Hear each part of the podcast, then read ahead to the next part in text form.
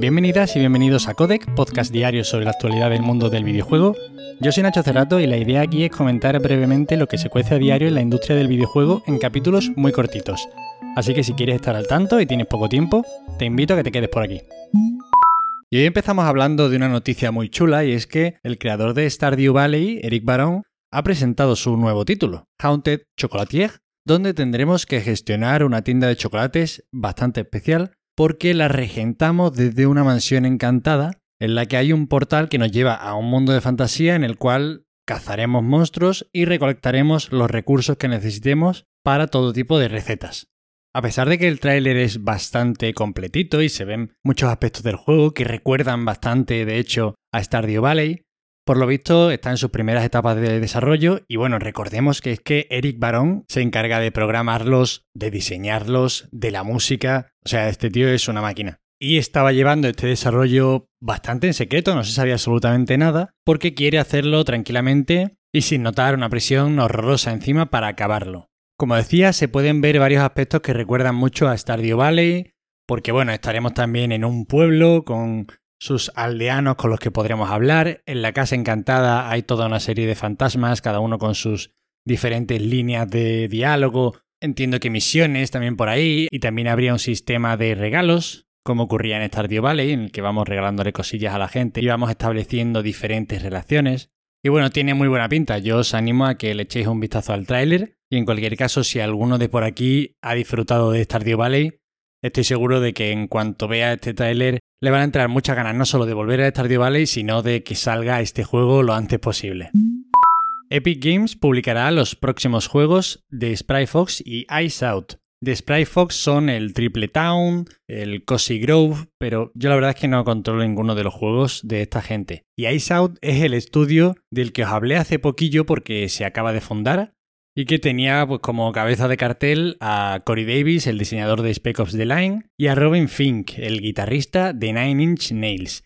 Y en su página web, pues lo que tenían era muy poquito, ¿no? Una especie de tráiler, así como en el desierto, en el que hablan de que quieren hacer juego pues como de un rollo sinestésico, entiendo que mezclar mucha música con el juego. Y en la página web también comentaban que son muy fans del horror cósmico. Así que bueno, habrá que ver qué es lo que hacen.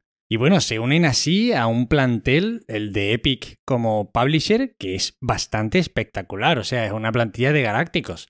Tienen ya, por ejemplo, a Gen Design, que son Fumito Eda y compañía, que bueno, creo que no necesitan presentación, pero básicamente tienen tres de los mejores juegos de la historia y solo han sacado esos tres juegos con Ico, Shadow of the Colossus y The Last Guardian. También tienen a Remedy y a Playdead, que son los de Limbo e Inside. En serio, mucha tralla tiene Epic para los próximos años. ¿eh? Esperemos que el Fortnite siga dando pastuco fácil y ese pastuco fácil vaya a estos estudios tan talentosos y que se saquen de la manga unas buenas obras maestras.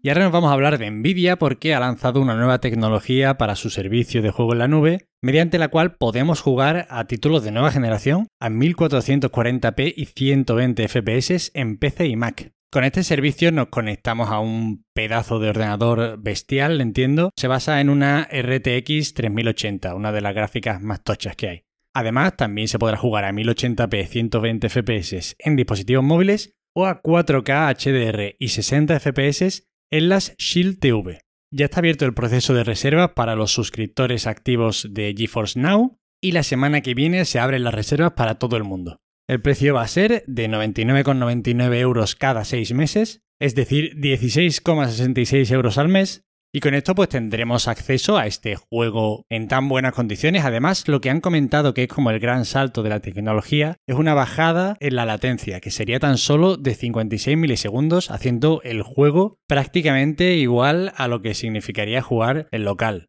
Eso sí, la sesión de juego tiene que ser de máximo 8 horas seguidas de duración, pero espero por favor que nadie se queje por esto, porque me parece hasta una medida de salud.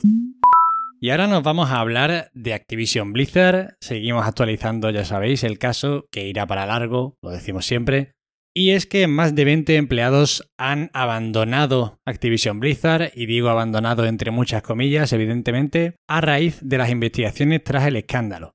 Frances Towson, la vicepresidenta ejecutiva, firmaba un comunicado que han compartido en la página web en el que afirmaba, además de lo señalado, que otra veintena de empleados habrían recibido medidas disciplinarias. Curioso cuanto menos que todos los amonestados son desarrolladores y supervisores, pero no hay ni un solo miembro de la junta directiva. Además, en el comunicado comentan que han contratado a 19 trabajadores para el departamento de ética, que es básicamente el equipo encargado de investigar estas acusaciones. El comunicado finaliza con un típico estamos comprometidos a realizar cambios significativos y positivos, pero me gustaría aquí recordar que Frances Towson fue la que, tras recibir toda esa serie de acusaciones a Activision Blizzard, sintió la necesidad de hacer una primera declaración tan lamentable como esto que están diciendo de Blizzard es mentira, si acaso corresponde a la compañía de hace tanto tiempo bueno, por lo menos parece que ha cambiado de opinión y que ahora pues está tomando muy en serio todo esto que está sucediendo en la compañía. Y para acabar hoy, tenemos que comentar, al menos por encima, que se ha estrenado el tráiler de la película de Uncharted.